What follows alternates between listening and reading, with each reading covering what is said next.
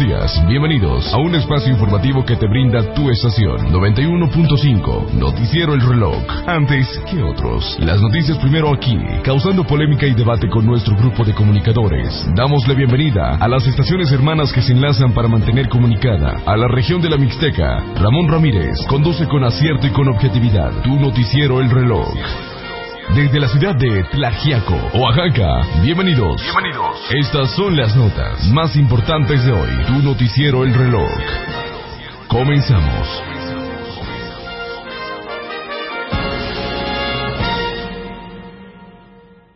¿Qué tal amigos? Muy buenos días. Ya estamos nuevamente en sintonía con ustedes. Esto es NT El Reloj, señal original desde esta heroica ciudad de Tlajiaco, Oaxaca. Vámonos directamente con la información. Información que le tenemos esta mañana aquí a través de Noticieros El Reloj. Vámonos con más información. Información precisamente que le tenemos esta mañana, pero antes, buenos días, Tlajiaco, Oaxaca, México, el mundo, ya estamos con ustedes. Vámonos con estas notas que le tenemos en esta mañana, vámonos con información. Información de la que diariamente está llegando a nuestra redacción. Esta, estas son las informaciones precisamente de lo que diariamente está llegando eh, a nuestra redacción. Información de la que le tenemos esta mañana. Vámonos, vámonos con las principales notas, si es que captan en video el gesto de Greta Thunberg al ver a Donald Trump. Y es que la joven activista de 16 años ha criticado en múltiples ocasiones a las grandes potencias que se niegan a reducir sus emisiones de dióxido de carbono. La cara más representativa de este fenómeno es el presidente de Estados Unidos, Donald Trump. Greta lo miró y no pudo disimular la cara. La agencia Reuters captó su expresión por primera vez al presidente de Estados Unidos, Donald Trump, este lunes en Nueva York. Y es que precisamente Donald Trump llegó sin que nadie lo esperara, escuchó dos discursos y se marchó. El eterno protagonista prefirió pasar de puntillas por la cumbre del clima de Naciones Unidas que perderse la cita más comentada de la semana, pero se reservó sus energías para otro acto diseñado a medida de sus votantes. No significa que desprecie la cumbre, simplemente estoy ocupado, habría dicho el presidente americano el domingo, cuando los periódicos le preguntaron por qué no asistiría a la cumbre de acción climática en la sede de Naciones Unidas. Más información que le tenemos en esta mañana, más información. Y es que precisamente detienen a niña de seis años por hacer berrinche en la primaria. Las autoridades detuvieron a una niña de seis años de edad, la esposaron y después la enviaron a un centro de detención juvenil, luego de que en un berrinche pataleó y golpeó al empleado de una escuela primaria en Florida. El suceso ocurrió el pasado jueves cuando Kayla Roll, alumna de primero en la escuela Lucius Emma Nixon, comenzó a portarse mal en el aula. Debido a su comportamiento, la maestra envió a la menor a una de las oficinas de la escuela donde sufrió de y pataleó, y cuando un empleado intentó tranquilizarla agarrándola de las muñecas, la niña lo golpeó. Y es que precisamente el agente escolar del centro educativo decidió esposar a la niña y la trasladó al centro de evaluación de menores en Orlando por agresión. En este centro le tomaron las huellas dactilares y le hicieron las tradicionales fotografías policiales a la pequeña para incredulidad de su abuela. Y es que eh, se excusó el comportamiento de su nieta a la que liberaron y se encuentra en casa con una familia, al asegurar que tiene falta de horas de sueño como consecuencia de una apnea de sueño. Más información que le tenemos esta mañana. Más información, funeral en Suiza por desaparición de un glaciar. Y es que igual que hicieron en Islandia hace algunas semanas, un grupo de suizos conmemoraron este domingo con un funeral en la alta montaña la desaparición del Pisol, uno de los glaciares alpinos más estudiados del mundo. Víctima del cambio climático, en Suiza, el Pisol perdió tanto su composición que dejó de ser un glaciar desde un punto de vista científico, explicó Alessandra Diagoncomi, integrante de la Asociación Suiza para la Protección del Clima, una de las ONGs impulsoras del singular acto. Con una marcha fúnebre que duró unas dos horas, los participantes vestidos para simular el duelo se dirigieron a la parte inferior del glaciar, situado a unos 2.700 metros de altitud cerca de la frontera con Liechtenstein y Austria. Depositaron una corona de flores, pero no colocaron ninguna placa conmemorativa, a diferencia de lo que sucedió en Islandia el 18 de agosto, durante el acto para denunciar la desaparición de Okolville, el primer glaciar de la isla nórdica víctima del cambio climático. Más información que le tenemos esta mañana. Creo que ganaría el premio Nobel por muchas cosas si lo otorgaran justamente, dice Trump. El presidente americano recordó que su predecesor Barack Obama ganó el Premio Nobel de la Paz, pero no tenía ni idea de por qué. Anticipándose por más de dos meses a la ceremonia de entrega del 10 de diciembre que tiene lugar en Oslo, Noruega, el presidente de Estados Unidos, Donald Trump, afirmó este lunes que bien podría ser nominado al Nobel por muchas cosas, sin tan solo ese galardón fuese otorgado de manera justa. Creo que ganaría el premio Nobel por muchas cosas si lo otorgaran justamente, lo que no hacen, declaró el inquilino de la Casa Blanca tras sostener una importante reunión con el primer ministro pakistaní, Iram Khan. En este contexto, el mandatario americano precisó que si bien su predecesor Barack Obama ganó dicho premio, no tenía ni idea por qué, y señaló que es cuestión de que la única cosa que ha estado de acuerdo con Obama el expresidente Obama ganó el premio Nobel por reforzar la diplomacia internacional y la cooperación entre los pueblos. Más información que le tenemos esta mañana. Derrumbe en escuela de Nairobi deja al menos siete niños muertos y sesenta y cuatro heridos. En esta información, al menos siete niños murieron este lunes y sesenta y cuatro tuvieron que ser hospitalizados al derrumbarse una escuela en Nairobi, según confirmaron los servicios de la agencia y autoridades. Tras el derrumbe del edificio hay 57 estudiantes que precisamente han sido trasladados al hospital para recibir tratamiento y podemos confirmar que ha habido siete muertos, dijo el portavoz del gobierno de Kenia a los periodistas en un principio. Horas más tarde, el ministro keniano de Educación elevó al número de heridos a 64. De ellos, Solo dos se encuentran en un estado relativamente crítico, según especificó a medios del hospital de Kenyatta en Nairobi, donde fueron ingresados. Hasta aquí la información. Pero antes, déjeme darle esta otra nota, y es que sorprende un cielo rojo en Indonesia. Residentes de la región de Jambi en Indonesia compartieron imágenes en redes sociales de un humo rojo que oscureció el día mientras la Agencia de Meteorología, Climatología y Geofísica de esa nación explicaron que se trató de partículas bastante tóxicas en el aire. El país que enfrenta varios incendios forestales sin control registró este fin de semana en Twitter, en Instagram y en Facebook diversas fotografías compartidas por ciudadanos de esta región que se encuentran en la costa este del centro de Sumatra, donde se aprecia que el cielo estaba cubierto de humo color rojo. Hasta aquí la información, un corte, estamos de regreso con ustedes. Vámonos con más información, información precisamente de la que diariamente está en nuestra redacción, ahora de notas de carácter nacional. Y es que Pemex completa, completa la recompra de deuda por cinco mil millones de dólares. La Secretaría de Hacienda informó que Petróleos Mexicanos Pemex finalizó exitosamente su recompra de deuda por cinco mil cinco millones de dólares y anunció la liquidación de siete mil quinientos millones de dólares nuevos en bonos. Y es que en un comunicado indicó que Pemex utilizó los fondos de la contribución patrimonial previamente anunciada por el gobierno de México por un monto en pesos mexicanos equivalente a cinco mil millones de dólares. Con ellos, Pemex redujo significativamente su deuda en dólares, con vencimientos entre enero del 2020 y septiembre del 2023, lo que dará a la empresa mayor liquidez en este periodo. Pemex también anunció la liquidación de 7.500 millones de dólares en nuevos bonos, los cuales fueron colocados por la empresa el pasado jueves 12 de septiembre del 2019. La operación se dividió en, tres bonos de referencia a 7, 10 y 30 años con las siguientes características. 1.250 millones de dólares a siete años por un cupón de 6.490%, 3.250 millones de dólares a diez años por un cupón de 6.840%, 3.000 millones de dólares a 30 años por un cupón de 7.690%. Más información que le tenemos esta mañana. Congreso de Nuevo León declara personas no gratas a Salmerón y Noroña por dicho sobre Garza Sada. El Congreso de Nueva León declaró este lunes personas no gratas al ex titular del Instituto Nacional de Estudios Históricos de las Revoluciones en México, Pedro Salmerón, y al diputado federal del PT, Gerardo Fernández Noroña, por calificar como jóvenes valientes a quienes asesinaron al empresario Eugenio Garza Sada.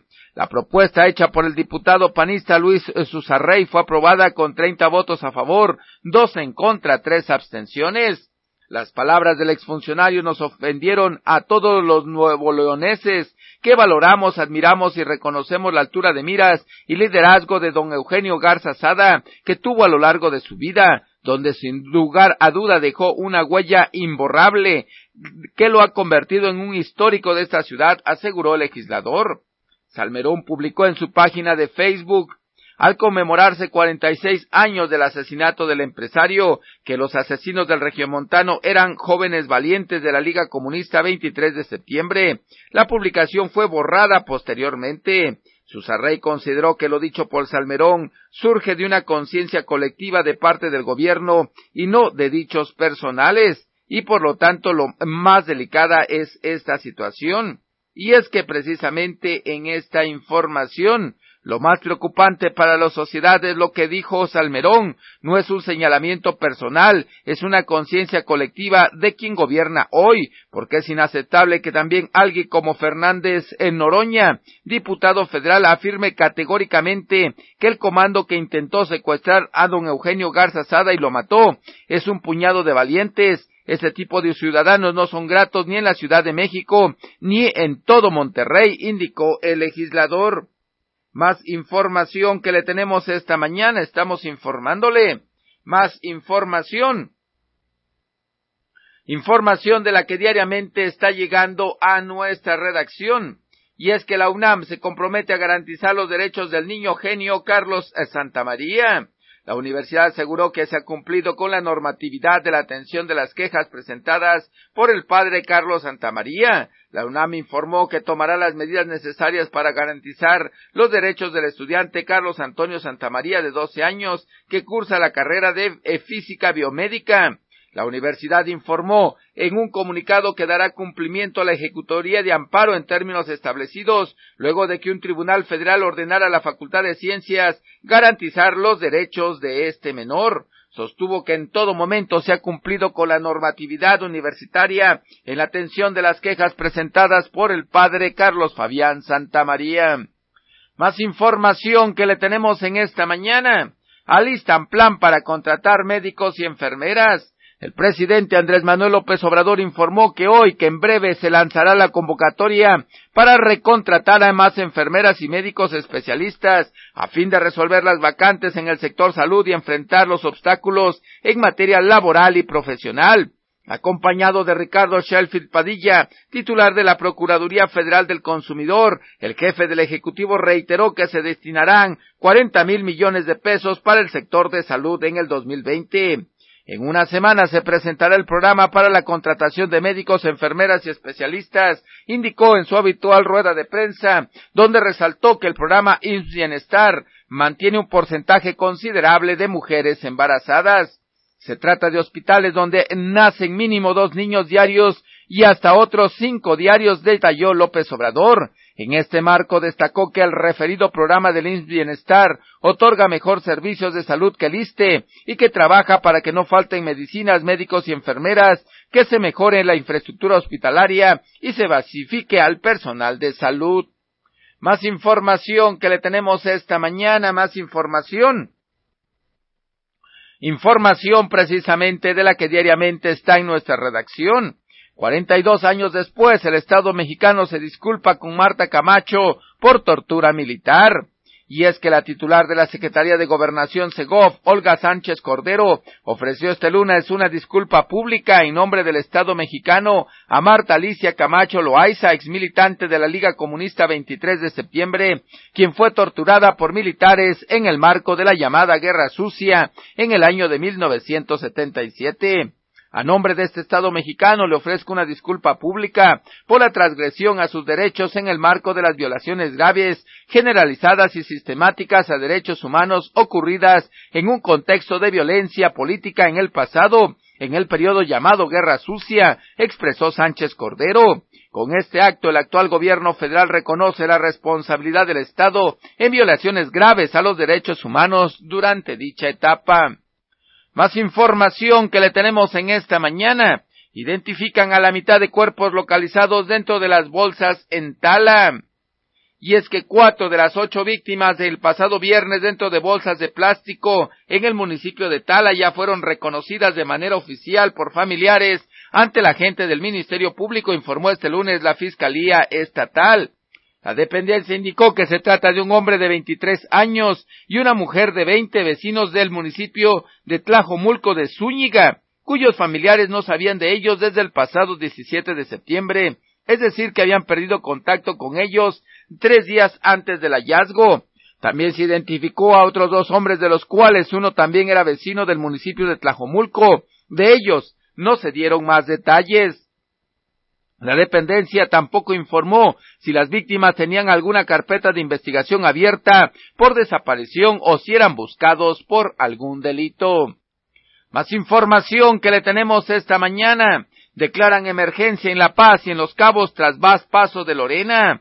La Coordinación Nacional de Protección Civil emitió una declaratoria de emergencia para los municipios de La Paz y Los Cabos en Baja California Sur ante los efectos generados por la lluvia severa y vientos fuertes registrados el 20 de septiembre pasado por el paso del huracán Lorena.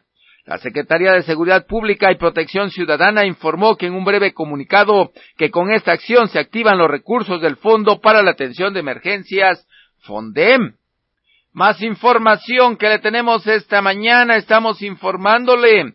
Bartlett escondió dos empresas en la declaración 3 de 3.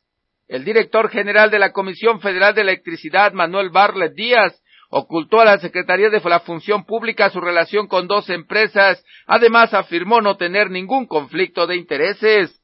La familia Bartlett constituyó diez sociedades, cinco encabezadas por la pareja del titular de la CFE, Julia Abdalá Lemus, y cinco de sus hijos, León Manuel Barlet Álvarez. Entre otras dos, Barlet participa directamente. Ambas fueron creadas antes del 2000 y están vigentes ante la Secretaría de Economía. Lo anterior se suma a bienes inmuebles a nombre de los familiares, por lo cual la función pública abrió una investigación. Más información que le tenemos esta mañana. Vámonos con más información, información precisamente de la que diariamente está en nuestra redacción. Podrían parar las plantas de General Motors en México por huelga en Estados Unidos. El paro de labores de trabajadores de General Motors en Estados Unidos podría afectar a las plantas en México, incluso llevarlas a ser clausuradas. La huelga que ha afectado a 49 mil empleados de General Motors entró este lunes es su segunda semana y podría poner en riesgo plantas automotrices en México. De acuerdo con la agencia AP, la huelga comenzó el 16 de septiembre y ha paralizado las labores en 30 fábricas de General Motors, esto en los Estados Unidos, pero podría afectar a México. Las pérdidas provocadas por este paro de labores ya han obligado a General Motors a clausurar dos fábricas en Canadá que fabricaban motores, camiones, pick-up y dos modelos de automóviles. Si continúa, la empresa podría verse obligada a cerrar sus instalaciones en México y Canadá debido a que los motores, transmisiones y otros componentes son construidos en Estados Unidos y las compañías que suministran partes a General Motors podrían tener que reducir su producción. A partir de esta semana habrá menos camiones y automóviles a los concesionarios dijo General Motors, quien había acumulado inventarios de vehículos para 77 días antes de la huelga, pero incluso en ese periodo la oferta de subs grandes como el Chevrolet Tahoe ya era menor al promedio en 61 días. Más información que le tenemos en esta mañana. Precios en México bajan más de lo esperado. Banxico alista recorte de tasas. Y es que un sondeo de especialistas arrojó que la inflación en México llegó a una tasa del 3.3% quincenal interanual ante una esperada disminución de precios de productos agrícolas, dijo la agencia Reuters. Esto significa que la inflación en el país se ha desacelerado en la primera mitad de septiembre por novena quincena consecutiva. Hasta aquí la información, un corte. Estamos de regreso con usted. Más información que le tenemos esta mañana. Oaxaca, el quinto estado más endeudado del país, Oaxaca es el quinto estado más endeudado respecto a su Producto Interno Bruto en el quinto trimestre del 2019. Y es que Oaxaca es el quinto estado más endeudado respecto a su Producto Interno Bruto en el segundo trimestre del 2019, según lo señala el reporte trimestral sobre deuda de las entidades federativas y de los municipios correspondiente al segundo trimestre del 2019 en el Instituto Belisario Domínguez. Los estados que sobresalen con una mayor relación de su deuda respecto al PIB son Chihuahua 7.1%, Quintana Roo 6.9%, Chiapas 6.3%, Oaxaca 5.0%. La diferencia entre la Secretaría de Finanzas de Oaxaca indica que la deuda pública del Estado en el primer semestre del 2019 equivalía a 17.115 millones 914 mil pesos. El Instituto Belisario Domínguez señala que es de 15.384.6 millones de pesos. Así, tomando en cuenta que Oaxaca tiene una población de cuatro millones cero noventa y ocho mil seiscientos noventa y tres, cada oaxaqueño tendría que pagar tres mil setecientos cincuenta y tres punto cinco para liquidar la deuda pública. Al segundo trimestre del 2019 la deuda en el Estado aumentó 21.2% en comparación con el mismo trimestre del año pasado, mientras que la deuda del Estado creció en 2.9% con relación al trimestre anterior.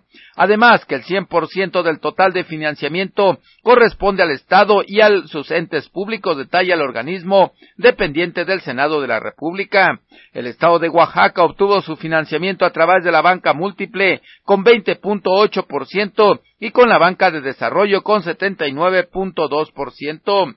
Esta deuda tiene como fuerte pago de sus participaciones federales en un 76.7%, con deuda de corto plazo quirofrario con 16.3% y con aportaciones federales del 7.0%. Más información que le tenemos esta mañana, más información. Proponen 167 millones de pesos para los partidos de Oaxaca.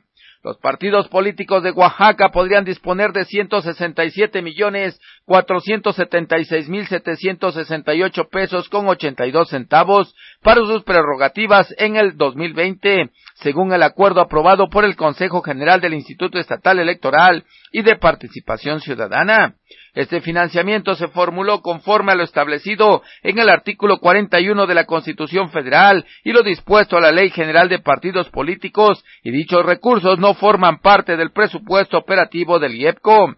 El rubro de prerrogativas integrará al anteproyecto de presupuesto de egresos del Instituto, mismo que será enviado al titular del Poder Ejecutivo del Estado para su integración al presupuesto de egresos del Estado.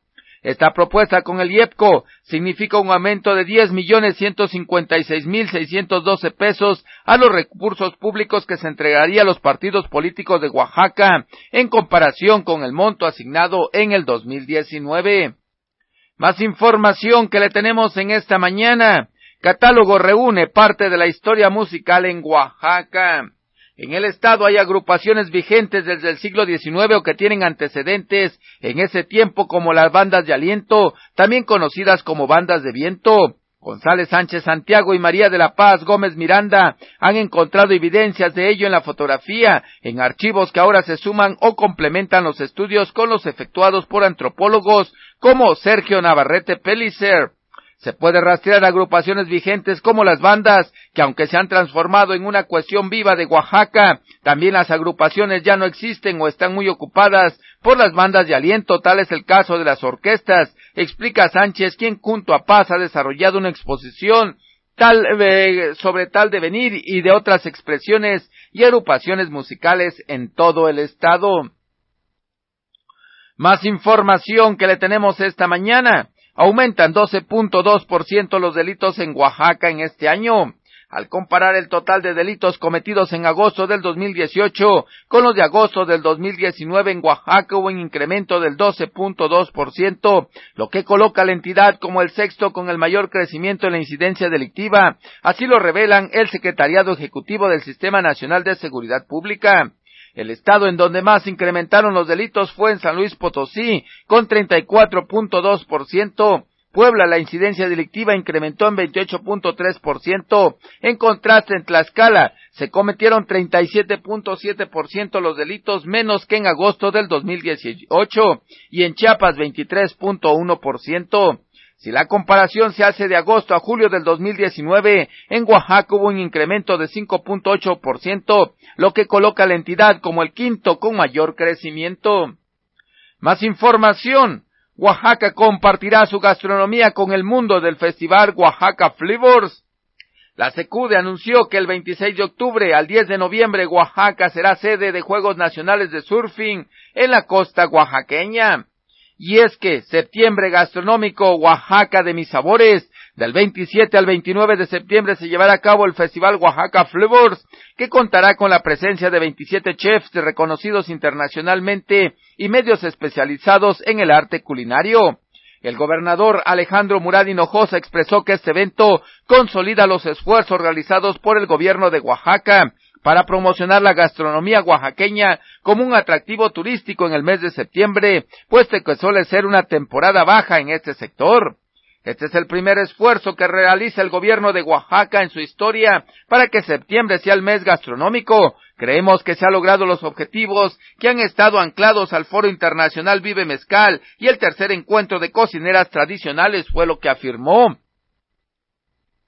Más información que le tenemos en esta mañana. Oaxaca, Nueva York, recordarán a Francisco Toledo en Día de Muertos. El titular de la Secretaría de las Culturas y las Artes de Oaxaca anunció que el artista Francisco Toledo será la figura central durante la siguiente celebración del Día de Muertos tanto en Oaxaca como en Nueva York.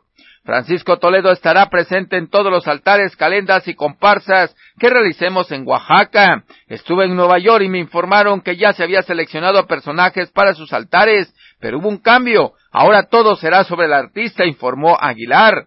La funcionaria agregó que previo a ser nombrada la secretaria de Culturas y Artes de Oaxaca, se reunió con Toledo. Durante aquel encuentro el artista le recomendó algunas tareas, sin embargo prefirió no decir cuáles eran los encargos, aunque sí dijo que era una lista que escribió en unas diez hojas. Más información que le tenemos en esta mañana. Servicio de recolección de basura es gratuito, reitera el gobierno de Oaxaca de Juárez.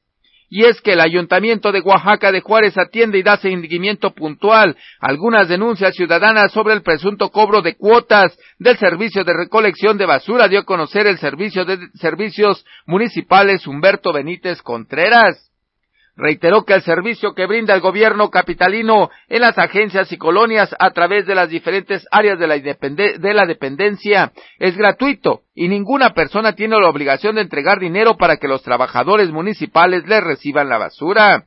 El servidor público dijo que el personal dedicado a las tareas de limpia y recolección de desechos tienen claro que deben de basar su actuación en los códigos de ETA y ética y conducta para los servidores públicos del municipio de Oaxaca. Benitos Contreras invitó a la ciudadanía que se haya sentido afectada en sus derechos de reportar cualquier anomalía cometida por trabajadores a la Dirección de Servicios Municipales, a efecto de mejorar la calidad en el servicio que el ayuntamiento presta a la sociedad. Hasta aquí la información, un corte. Estamos de regreso con ustedes, esto es NT el reloj. Vámonos con más información, información que le tenemos esta mañana. Información precisamente de la que, de la que diariamente está en nuestra redacción. Vámonos, vámonos con esta, con esta nota importante que le tenemos aquí a través de Noticieros El Reloj. Y es que precisamente no más basura contundente la comunidad de Rancho Viejo en Tlajiaco. Habitantes de la localidad de Rancho Viejo, lugar donde se localiza o se localizaba el relleno sanitario, contundentemente dijeron que no aceptarán más basura en su localidad a las autoridades municipales que llegaron la tarde de ayer a negociar la posibilidad de seguir depositando desechos en este lugar. Según una placa que está en el acceso del relleno, este lugar fue habilitado en el año 2011 con una vida útil de cinco años, por lo que ya feneció su periodo de vida, y de hecho estaba en desuso desde la administración pasada, cuando se inconformó la localidad de Rancho Viejo por falta de cumplimiento de obras necesarias para el tratamiento de la basura y principalmente para el desecho de lexiviados por parte de esa administración. Y es que en varias ocasiones le dijeron al presidente municipal Gaudencio Ortiz que no necesariamente él tiene la culpa, pero ya están cansados de tantas, de tantas mentiras. En esta ocasión, la actual administración se acercó a la comunidad para continuar con el, depósito de residuos y después de varias pláticas coincidieron en que llamarían a expertos para ver la situación del relleno.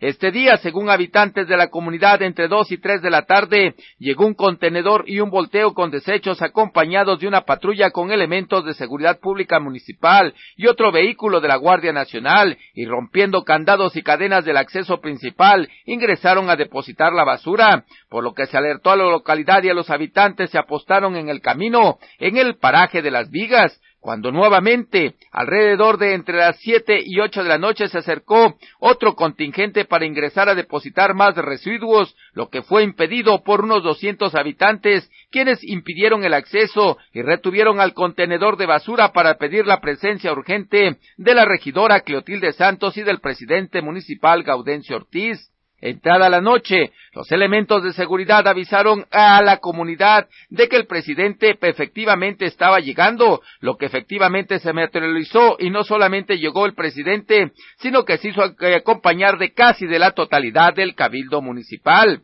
y es que ante la comunidad el presidente intentó explicar a los presentes de que los acuerdos previos se habían cumplido y que la Comisión de Ecología del Estado de Oaxaca había llegado, pero que por situaciones de tiempo no había sido posible avisar a toda la comunidad, pero pidió que dejaran depositar la basura. Los habitantes en varias voces dijeron un contundente no a permitir más basura en su localidad, pidiendo a la autoridad que comprendan la situación que han vivido la gente humilde de esta parte del municipio de Tlajiaco, que únicamente gana 80 pesos con un viaje de leña y tiene que caminar aproximadamente hora y media de venida y hora y media de regreso, han sido engañados reiteradamente por varias administraciones y dijeron que se pusieran en sus zapatos y que sintieran y qué sentiría la ciudad si ellos fueran o vinieran a dejar su basura junto a sus casas en la zona urbana. Además de que no se ha compuesto el camino, hay contaminación de pozos de agua, de consumo para el ganado y humano, la muerte del ganado al consumir plástico, la presencia de ratas, moscas, zancudos u otros animales que perjudican la salud, el olor insoportable, entre otros problemas. Incluso una de las presentes dijo que el incremento de las víboras de cascabel lo atribuyen a la presencia del relleno sanitario. Y es que también le expresaron que la basura es un negocio para muchos y ellos solo reciben los problemas, por lo que ante un grito contundente de no más basura, se retiraron unos metros y pidieron a la autoridad que se llevara su contenedor y se retiraran del lugar. Roto el diálogo, después de unos minutos la autoridad municipal abandonó esta localidad, acompañada de la Seguridad Pública Municipal y la Guardia Nacional, con el contenedor lleno de basura, sin un destino claro para los desechos de una ciudad que causa este grave problema, y que sus habitantes poco están conscientes de que la solución debemos de ser todos, reciclando, reutilizando la basura, de eh, que no hay que desecharla adecuadamente porque no hay dónde. Hasta aquí la información. Son las ocho con seis minutos, ocho con seis minutos en estos momentos en esta heroica ciudad de Tlajiaco, Oaxaca. Más información, pero antes un corte. Estamos de regreso con ustedes. Déjeme platicarle que el día de ayer, siempre en esta tarea que uno tiene de informar, me llamó ahí la autoridad de, de Rancho Viejo, una comunidad muy bonita acá en este, la parte poniente de esta ciudad de Tlajiaco, Traigo varios videos, pero es una situación que debemos de reflexionar todos los que habitamos, sesenta mil personas que dice el INEGI que vivimos en esta heroica ciudad de Tlajiaco, es una comunidad que está sufriendo, a causa de todos. Vimos el, el dolor en la gente y un contundente no a recibir más basura de Tlajiaco. Así de simple. Y ahora el problema no es de la autoridad, no es de Rancho Viejo, es de todos los que estamos generando basura. Tuve la oportunidad de recorrer ahí sus pozos de agua y ver cómo los famosísimos lexiviados se están filtrando hacia sus pozos de agua donde, donde toman sus animales y donde en algunas ocasiones tienen que tomar ellos. Nos hablaron de las ratas, que son una plaga hacia todas las viviendas, principalmente a los cultivos de maíz y a, y a los depósitos de maíz con lo que comen estas personas incluso nos hablaron de la situación de las moscas, nos hablaron de la situación de los olores fétidos que despide el famoso relleno sanitario, pero también una situación que usted a lo mejor no lo pensaría que se puede dar en un relleno sanitario y, en la periferia es el incremento de las víboras de cascabel.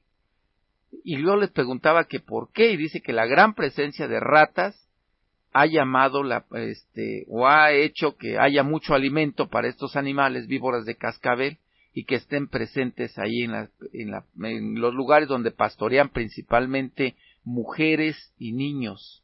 De esta situación es la gravedad del problema que se está enfrentando con la basura. El día de ayer lo, que nos comentaron es de que habían platicado con el presidente municipal la, la opción de que se siguiera platicando, se siguiera este, depositando más basura, incluso dije en varias ocasiones, estando ausente y estando presente el presidente municipal, porque hay que reconocerle el valor de atender los problemas y llegó juntamente con todas sus su cabildo municipal pero en varias ocasiones me dijeron, no es el problema tanto con el presidente Gaudencio, o no es con él, nos han engañado durante mucho tiempo, específicamente nos hablaron de las malas inversiones que se realizaron o de las nulas inversiones que se realizaron el, el, el periodo pasado durante la administración de Óscar Ramírez Bolaños, el engaño a esta comunidad que se iban a invertir, que se iban a hacer bardas, que se iban a hacer depósitos para el exhibiados y que simplemente no se hicieron. Bueno, pero ya llegada la administración del presidente actual Gaudencio Ortiz, dicen, ellos nos refirieron que incluso lo confirmó el presidente municipal, se habían puesto de acuerdo y había pláticas y habían este coincidido en que llamarían a una comisión de Semarnap o de alguna dependencia en el gobierno del estado que conociera de ecología para ver la situación del relleno sanitario. Cosa que según los habitantes no se había dado cuando llegó el presidente municipal dijo que sí, que sí había llegado la comisión, pero que no había dado tiempo de avisar a toda la comunidad.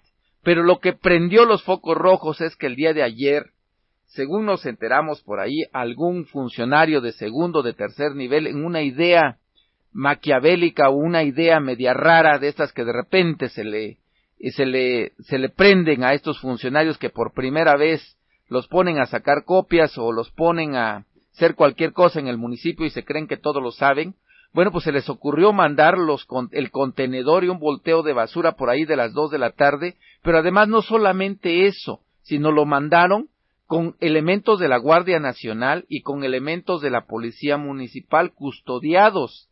Pues obviamente, pues al principio entraron, llegaron, rompieron candados del, del acceso, se metieron, depositaron la basura, regresaron a Tlajiaco y cuando se empezó a dar la voz de alerta por ahí de las seis de la tarde que me avisaron a mí, pensé que era un problema menor, estuve ahí con ellos, platiqué con ellos, dialogué con ellos, me llevaron a recorrer, cuando yo llegué, pues ya estaba nuevamente el director de la policía municipal, pues dialogando con los pobladores, una persona muy, muy, este, muy ética, muy este el director muy prudente a pesar de tener la formación policíaca, pues muy prudente, pero estaba dialogando porque ya iban con un segundo viaje del contenedor y del volteo de basura. Allá obviamente impidieron la entrada a los habitantes, unos 200 habitantes se reunieron, no sé cómo se avisaron, pero inmediatamente se avisaron y retuvieron el contenedor hasta que no llegara, eh, pedían la presencia de la regidora de, ecología que dicen que no la conocían y además del presidente municipal. Por ahí de las ocho de la noche llegó el presidente municipal, llegó primeramente acompañado, déjeme usted recordarme de quién es, creo que primeramente llegó sorprendentemente por Benjamín Robles, llegó por el acompañado con el regidor de educación, el Gustavo, llegó por el eh, acompañado del regidor de, de, este, de gobernación Emanuel Emanuel Osorio me parece que se apellida.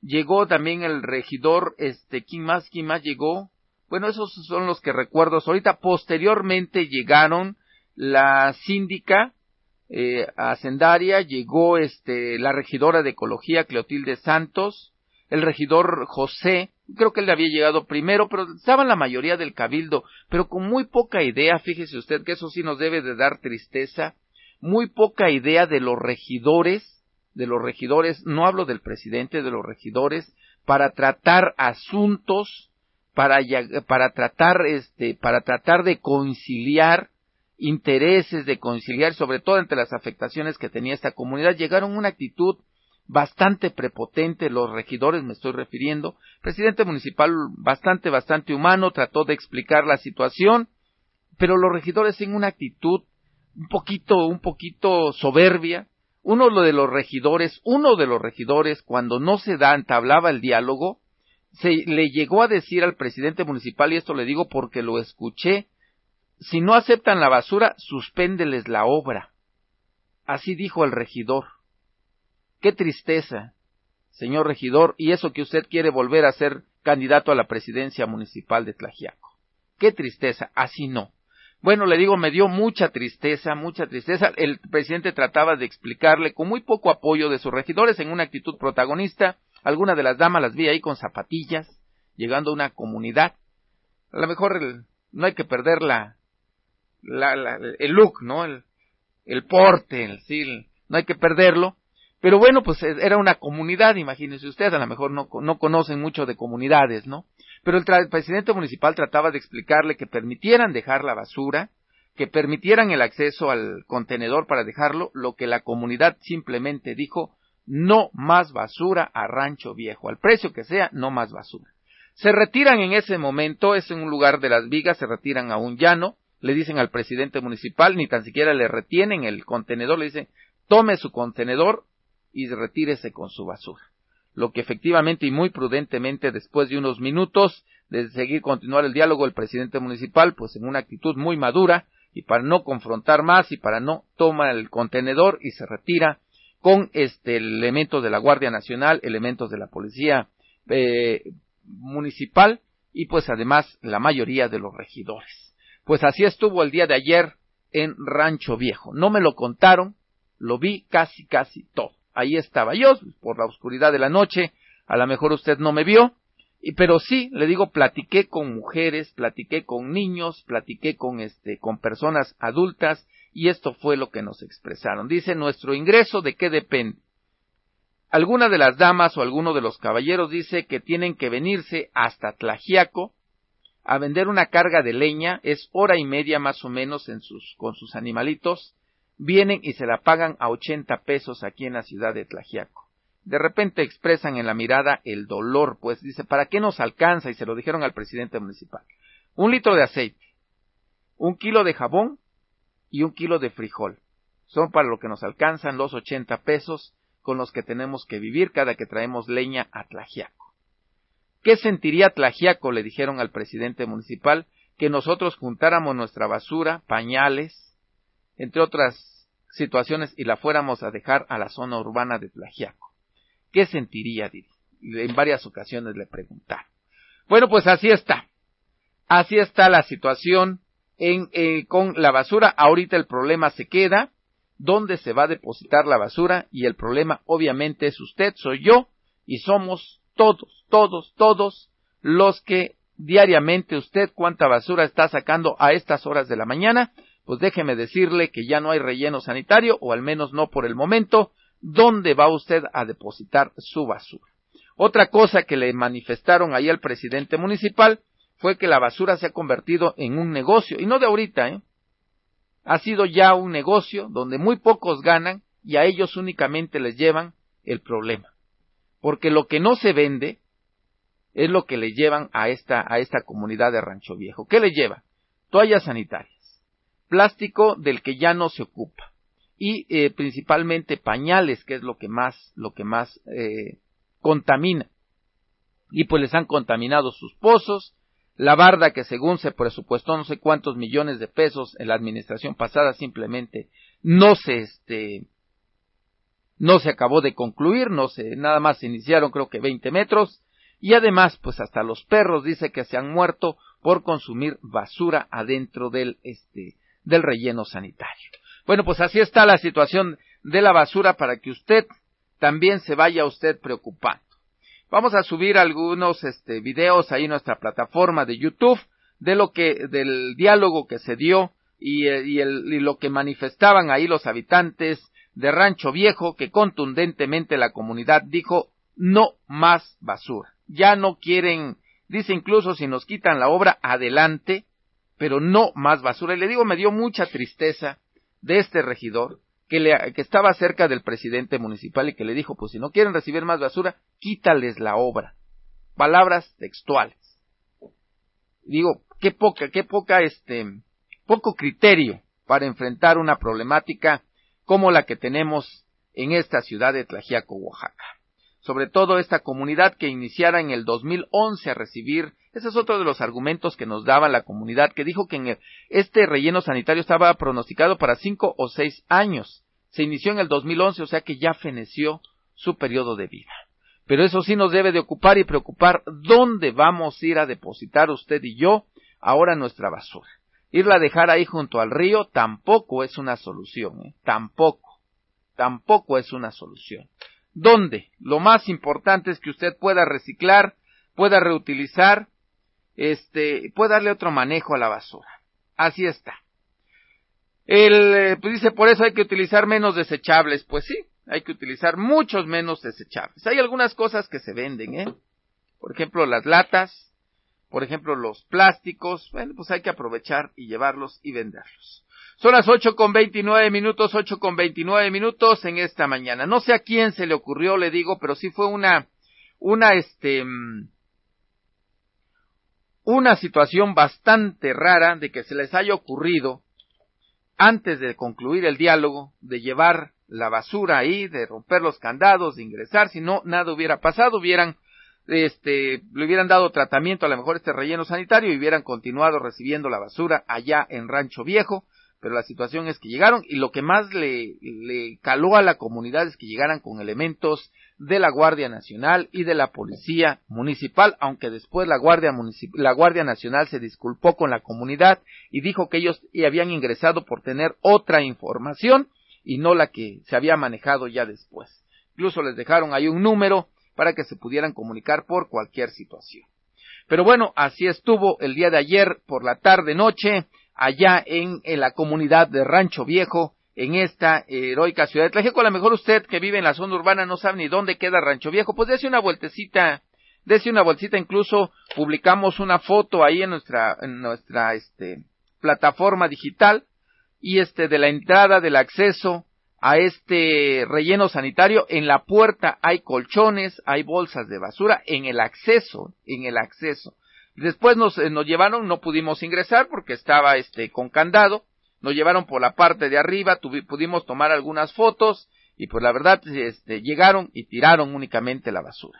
Nos fuimos por la parte de abajo, nos enseñaron ahí las filtraciones graves que tiene este relleno sanitario, del exhibiados hacia los pozos de agua, de la comunidad donde beben principalmente los animales, donde beben este las la incluso algunas personas y luego nos decían es que imagínese cuando se vuela el plástico lo consumen los toros, lo consumen los borregos y quién se mueren y quién nos va a pagar un toro o un borrego que es nuestro patrimonio o con lo que nos ayudamos cuando la situación económica está más difícil. Pues así está.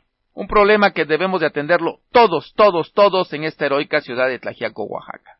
Ocho con treinta y un minutos, le digo, en, cual, en varios momentos le dijeron al, presidente municipal, el problema no es tanto con usted, sino que ya estamos cansados, le dijeron, de tanto engaño, principalmente de la administración anterior y de otras administraciones. Son las ocho con treinta y un minutos, vamos un corte, regresamos, regresamos con usted.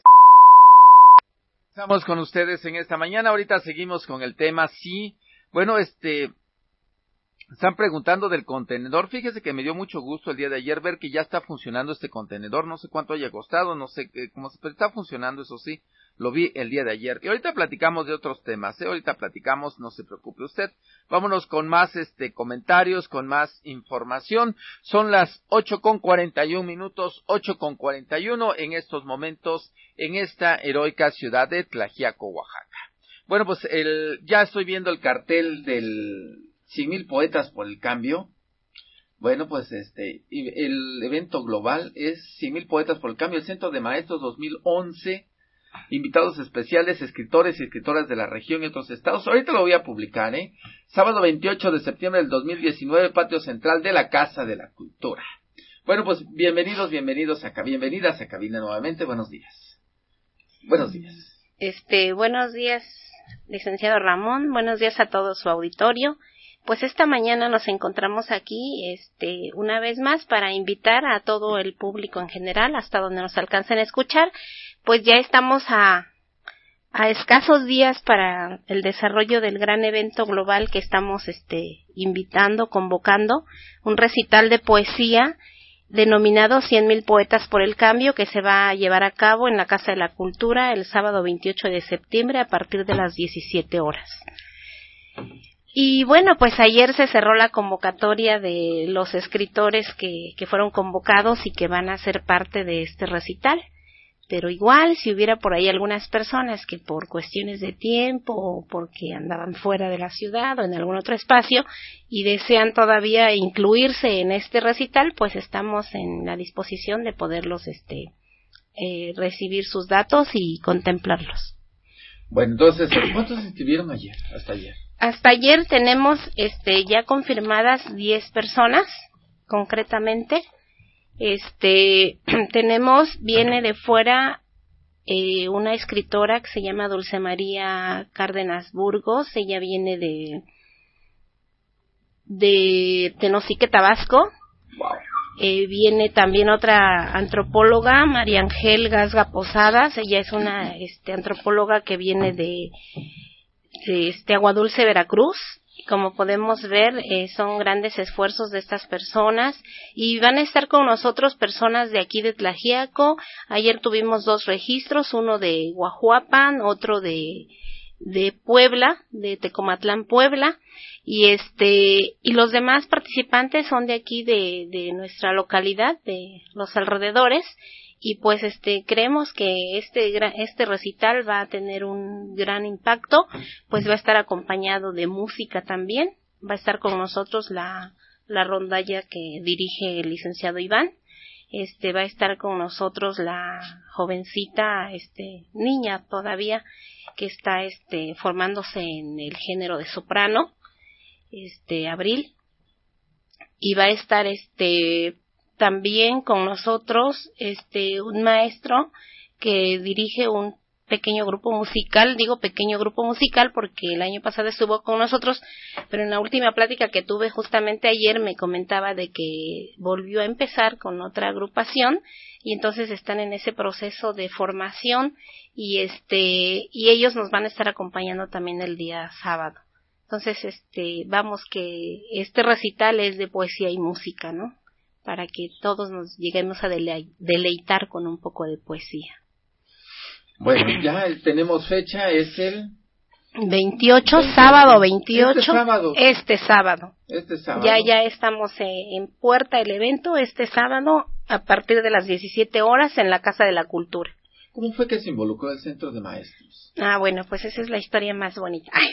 este, bueno, de hecho nosotros desde el 2005 empezamos a, apoyar el evento de mujeres poetas en el país de las nubes y pues hoy con las redes sociales este todo se, la comunicación se vuelve más ágil, este más rápida, este y nos extiende más el, el vínculo, ¿no? Con, con otras agrupaciones. Entonces, este, yo trabajo proyectos de lectura con los maestros de educación básica, donde trabajamos la formación de lectores y obviamente para formar lectores los autores nos dicen que lo mejor es empezar por leer literatura antes que textos informativos, porque los textos informativos siempre se leen por una necesidad para cubrir eh, un trabajo de tesis, este, para ampliar un tema de investigación, para contestar un cuestionario, etcétera, ¿no? La literatura no es así, la literatura nos amplía más este eh, nos desarrolla la creatividad, la imaginación, porque cuando vamos acercándonos al texto, eh, cuando están hablando de paisajes, el mar, el cielo, las nubes, eh, el lector se va, este, va desarrollando esa imaginación, lo está viendo, ¿no? Con, con la mente. Entonces, este, a partir de ahí nosotros, este, en lo personal yo encontré esa convocatoria, este, del, de cien mil poetas por el cambio donde ellos hacían la invitación a las agrupaciones o personas que, que decidieran unirse al, al movimiento de cien mil poetas por el cambio y que nos pedían que si queríamos este ser parte de solo que les contestáramos un correo donde nosotros dijéramos el nombre de la ciudad y este y, y, qué disposición teníamos para organizar el evento, ¿no? Entonces, cuando yo los encuentro a ellos, al, grupo de organizadores, que prácticamente son dos personas, ¿eh? Este, quienes iniciaron, uno es este escritor y el otro es un artista, este, es pintor, este, y gusta de la música también. Entonces ellos dos eh, comentan que al ver pues toda la, la descomposición social en la que vivimos, ¿no? Pensaron que a través del arte es como podemos ir unificándonos eh, en un en un concepto de, de cómo de cómo contribuir a que disminuya, ¿no? Todo, todos los actos de violencia, todo lo que se presenta todos los días, ¿no? Entonces, este, cuando yo los encontré a ellos en el 2017, ellos ya iban en el séptimo evento. Entonces, este, eh, estaban por organizar el séptimo evento, entonces yo, nosotros nos unimos en el 2017 porque dijimos, bueno, pues este, Mujeres Poetas solo convoca a mujeres y este, y muchos compañeros nos habían preguntado que por qué hombres no y que le quítate género y estos otros rollos, ¿no? Entonces, este, como esta de cien mil poetas por el cambio es como más abierto, eh, donde no hay este criterios muy muy este limitados es para hombres y mujeres y de todas las edades no profesiones y de lo que sepan hacer no entonces este fue que por eso decidí unirme al evento se lo comenté a mis compañeros del centro de trabajo y pues ahí dijeron, sí maestro, si usted dice que, que va a contribuir en algo y es positivo, pues nosotros apoyamos, ¿no? Y esa es la otra ventaja que tenemos en el centro de trabajo, ¿no? Lo comentamos entre todos y si hay un sí, pues seguimos adelante. Entonces fue así como yo los encontré a través de las redes sociales. Incluso ahorita ya tengo en puerta una invitación de otro movimiento de mujeres este, que también eh, abonan también a este propósito, pero ellas se están organizando para un evento para el 2020, en el mes de marzo. Entonces, este, es así como que nos vamos, este, creando los vínculos y pues lo que sea posible, pues vamos a tratar de impulsarlo siempre y cuando contribuya a la formación cultural y lectora de nuestra comunidad tlajiaqueña y de, de nuestros compañeros maestros, ¿no? Entonces ese es el, como el, la idea. Es la historia. Sí. Bueno, pues muchas felicidades al Centro de Maestros que se involucra en este movimiento Cien Mil Poetas por el Cambio. ¿Tiene usted el dato cuántas ciudades en el mundo participan? Este, de hecho, hasta el día jueves o viernes, no recuerdo, ya había un registro de 700 ciudades alrededor del mundo donde se van a estar realizando estos eventos. Yo traigo un listado pero de países, no de, no de ciudades concretamente. De aquí de nuestro país, este, eh, tengo solo el dato de, se, me parece que se va a hacer un evento en Orizaba, Veracruz, eh, se va a hacer otro en Tamaulipas, este, se va a hacer uno en San Luis Potosí y debe haber más ciudades aquí de nuestro país que se están involucrando pero que no hemos tenido como eh, la posibilidad de, contactarnos o conectarnos eh, vía redes, sino yo lo supe porque el organizador, este, nos está mandando correos constantes, ¿no? Entonces la semana antepasada estaban registradas 500 ciudades, la semana pasada ya están registradas 700 ciudades.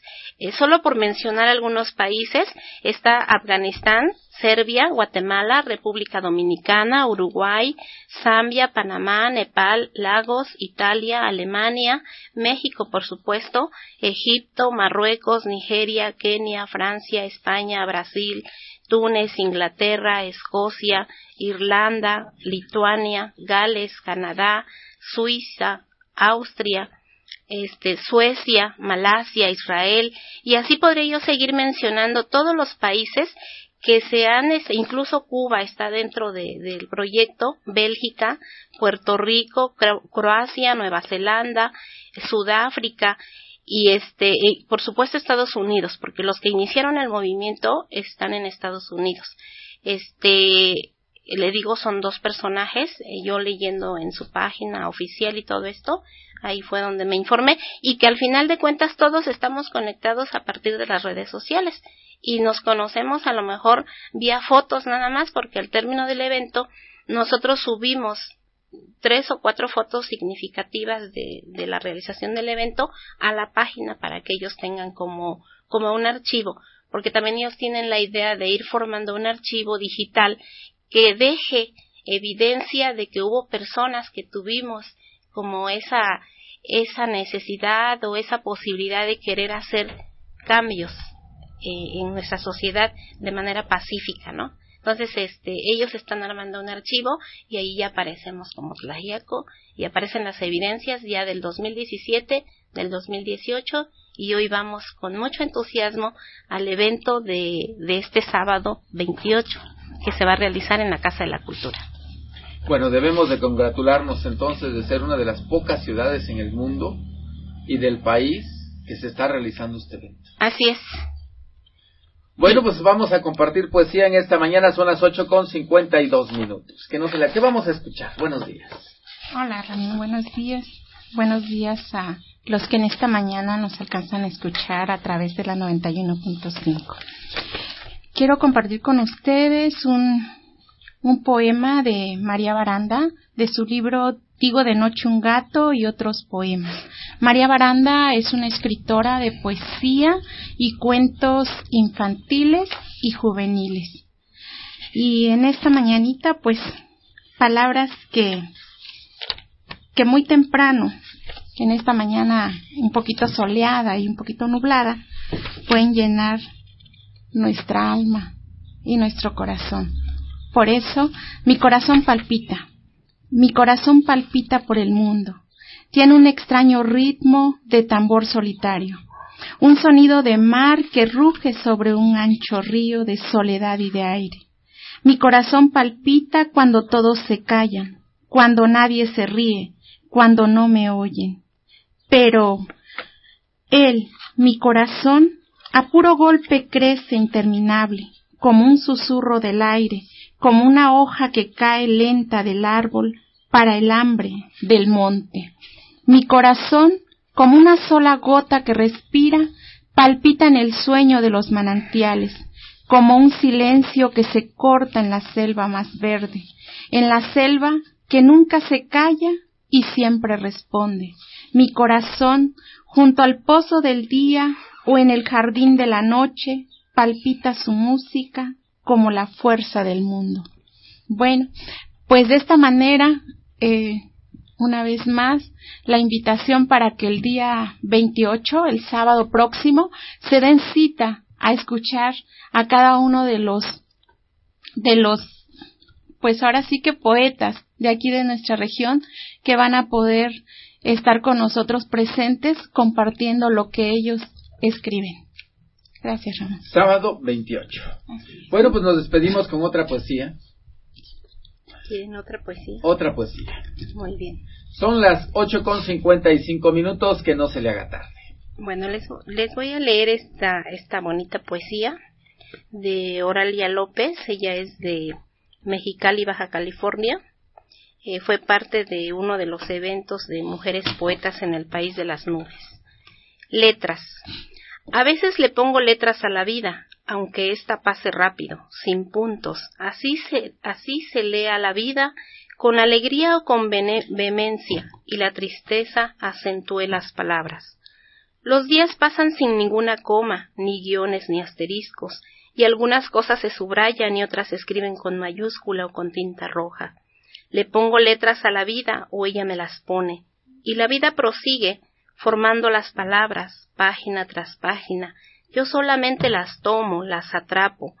Las palabras se forman tempestuosas o suaves, se forman muy a pesar de que las letras confundidas de tanto vagar generalmente extravían su significado, y los silencios llegan, impregnados de necesidades. Entonces, las letras cambian de color, del negro al rojizo o al celeste, e invitan a la vida o a la muerte. Poco a poco aparece el arco iris y sus luces abarcan todo un libro.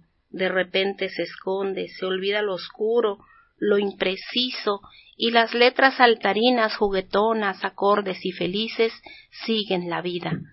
Nutren su existencia mientras haya un lápiz, una pluma, un teclado, un espíritu y una mente que la sustenten. Pero, Hay veces que se requieren, se exige un borrador o corrector para avanzar a otro renglón y evitar traicionar al intelecto o al corazón. Le pongo letras a la vida, aunque ésta pase rápida, sin puntos.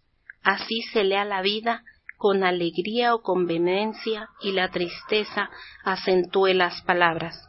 A veces le pongo letras a la vida o la vida me las pone. Qué bonito poema. ¿Quién escribió? Este, la escritora Oralia López, ella es de Mexicali, Baja California. Pues les agradecemos que hayan estado con nosotros en esta mañana. Nos dejan el cartel para publicarlo y para seguirle dando difusión el resto de la semana. Que muchas, muchas personas vayan y se contagien del calor, del, del entusiasmo de una, de una poesía. Claro, y también queremos este comentar que la entrada es totalmente gratuita porque luego muchos nos preguntan si se va a cobrar la entrada o esto no. Este es un evento para todos. Habrá cafecito adentro. Habrá cafecito y si gustan lleven galletitas. Ah, no, no es cierto. Habrá cafecito, por supuesto, para todos los que puedan llegar. Ahí los esperamos. Hay una sillita para todos. Este, y nos la vamos a pasar muy bien en este recital. Gracias, muy buenos días. Vamos a un corte, regresamos con ustedes, son las ocho con cincuenta y ocho minutos en esta mañana, ocho con cincuenta y ocho, que no se le haga tarde. Tengo muchos comentarios, tengo muchos, este, muchos, el, dice una botella de tequila o de mezcal. Bueno. Buen día Ramón, dice, qué mal por el regidor, imagínate si hubiera ganado la presidencia, esperamos que los tlajequeños aprendamos a elegir a nuestras autoridades. Digo, a lo mejor se le salió este comentario, pero sí fue muy impropio. Yo sé que es una persona de mucho, por eso tampoco, a lo mejor fue las circunstancias del momento, por eso tampoco me atrevo a decir su nombre, digo, fue un comentario ahí fuera de este, fuera, de repente a nosotros se nos sale, se nos sale algún comentario impropio, después uno rectifica o ratifica y ya no está uno en, en la misma situación de decirlo, ¿no? Ya dice, por eso hay que utilizar menos desechables, Ahí están los, los, los comentarios que le tenemos en esta mañana. Este, son las nueve con ocho minutos, nueve con ocho minutos en estos momentos en esta heroica ciudad de Tlajiaco, Oaxaca. Tiene razón, Ramón dice el problema somos todos, ¿qué vamos a hacer con la basura? Bueno, pues pregúnteselo usted, ¿qué vamos a hacer con la basura? Y a desechar menos, ¿eh? Amigo, dice, buen día el nombre del regidor, no tengas miedo, el pueblo te respalda precaución nada más. Este, buenos días, 91. El punto 5 nos están escribiendo Estados Unidos. Gracias por sintonizarnos allá en la Unión Americana.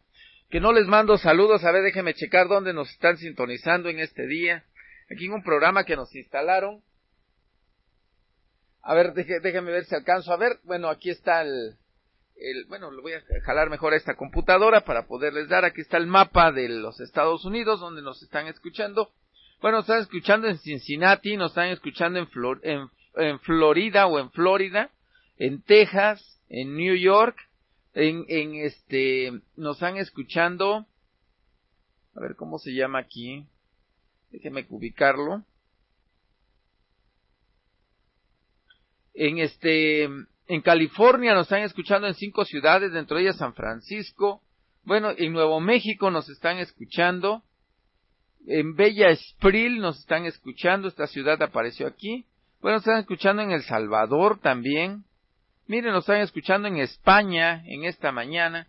Saludamos a los españoles. Debe de ser alguna familia de Tlajiaco o alguna familia española o mexicana que nos está escuchando por allá. Gracias por su sintonía, ¿eh? Buenos días. Gracias, gracias cada vez nos hacemos más internacionales. El día de mañana le vamos a dar, si usted presente, si usted atento, le vamos a dar una súper, súper noticia en esta, eh, en, aquí en Noticieros el Blog, probablemente no esté yo personalmente, pero sintonice usted la radio, vamos a estar ahí dándole una, no le puedo adelantar hasta que no se concrete esta situación. Más este, mm, comentarios el que le tenemos esta mañana. Fíjese lo que nos están mandando. Que no te importe lo que los demás opinen. Tu vida es como un libro cerrado del que los demás solo ven el título, pero la verdad solo la sabes tú. Gracias eh, por estos pensamientos positivos que siempre nos mandan aquí a través de Noticieros el Reloj. y pues este vamos a compartirlos en gente y negocios de Tlajiaco. Son las nueve con diez minutos, nueve con diez minutos en estos momentos aquí en esta ciudad. Que no se le haga tarde, son las nueve con diez minutos en esta mañana, que no se le haga tarde. Vámonos con más comentarios, más información. ¿Qué le tenemos en esta mañana? Nueve con once minutos, nueve con once minutos, que no se le haga tarde. Nueve con once minutos. Estoy aquí peleándome con los teléfonos para que abran los mensajes. Dice, es cierto, Ramón, dice yo, este, el, estuve por ahí en Rancho Viejo y la verdad me dio tristeza desde entonces. Trato de reciclar la mayor parte de basura que tengo en la casa.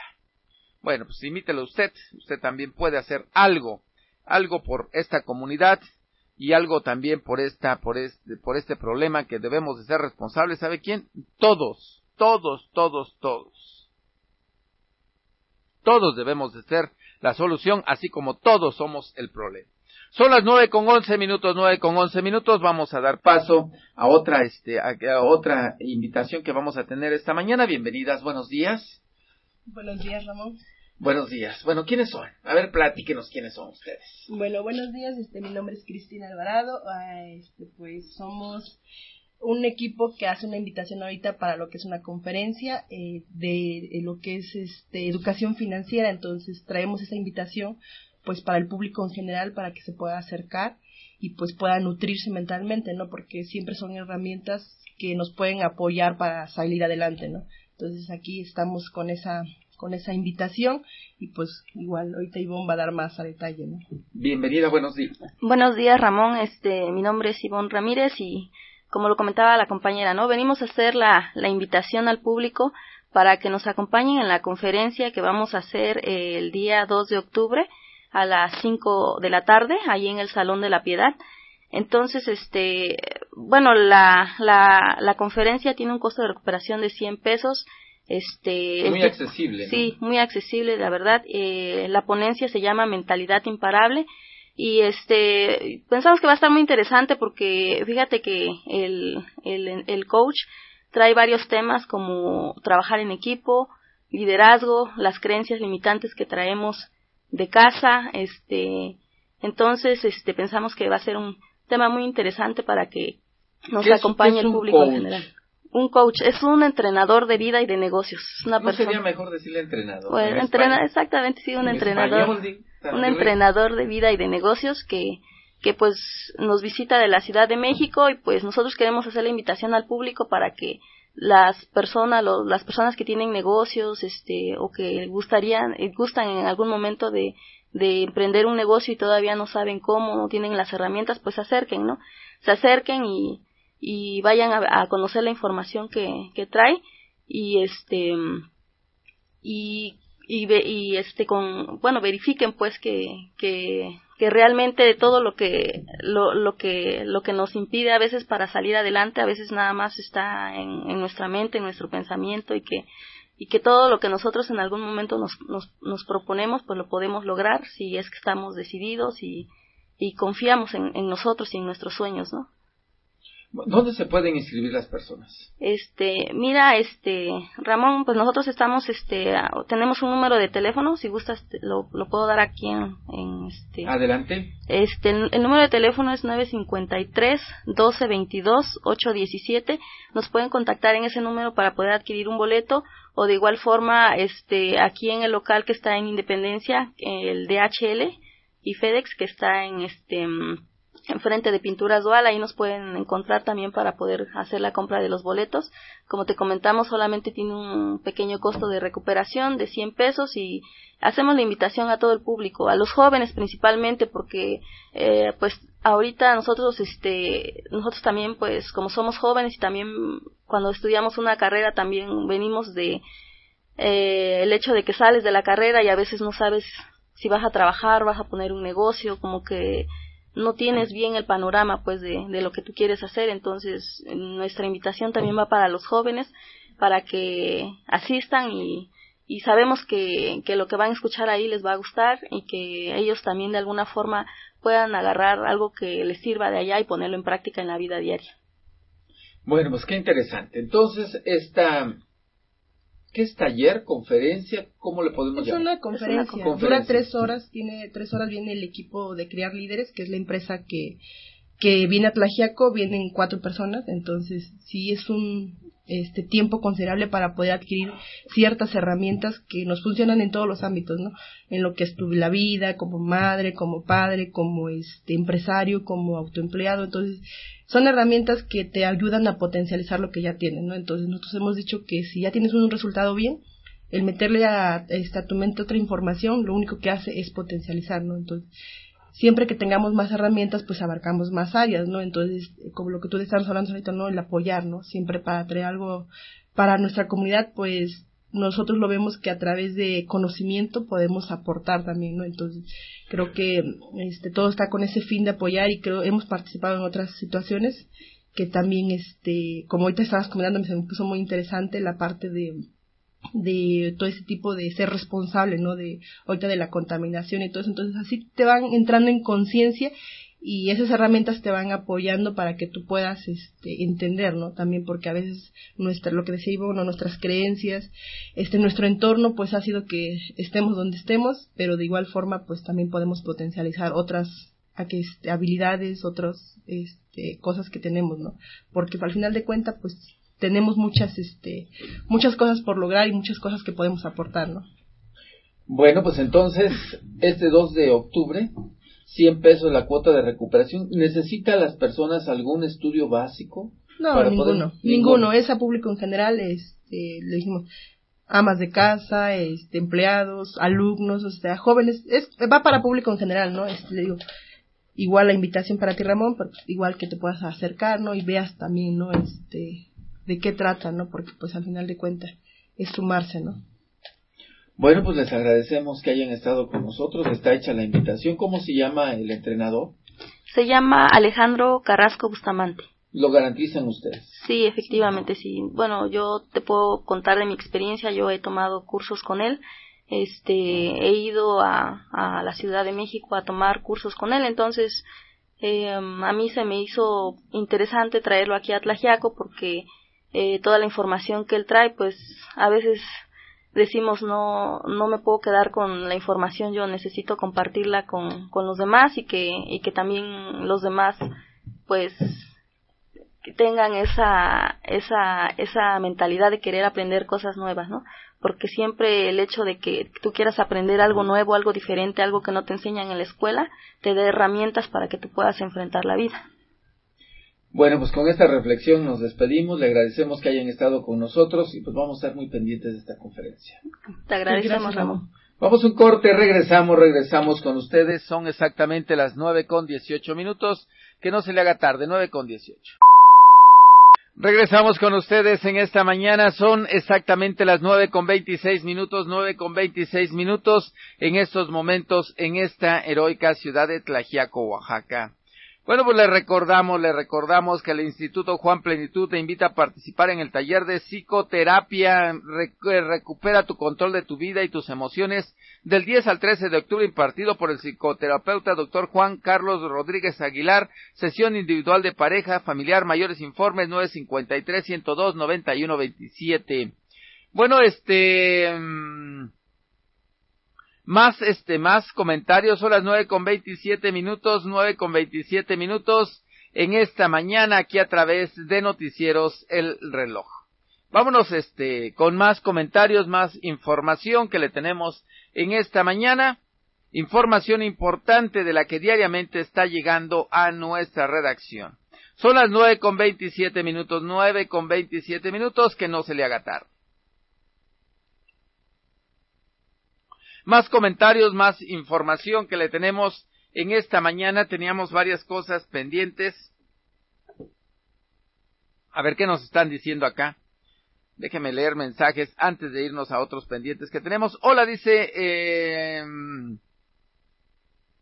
una, una del carro show. Bueno, lo vamos a programar otro día, ¿eh? Lo, se lo programamos. Son las nueve con veintiocho minutos, nueve con veintiocho minutos en esta mañana, aquí a través de Noticieros El Reloj. Más eh, comentarios, más información que le tenemos en esta mañana.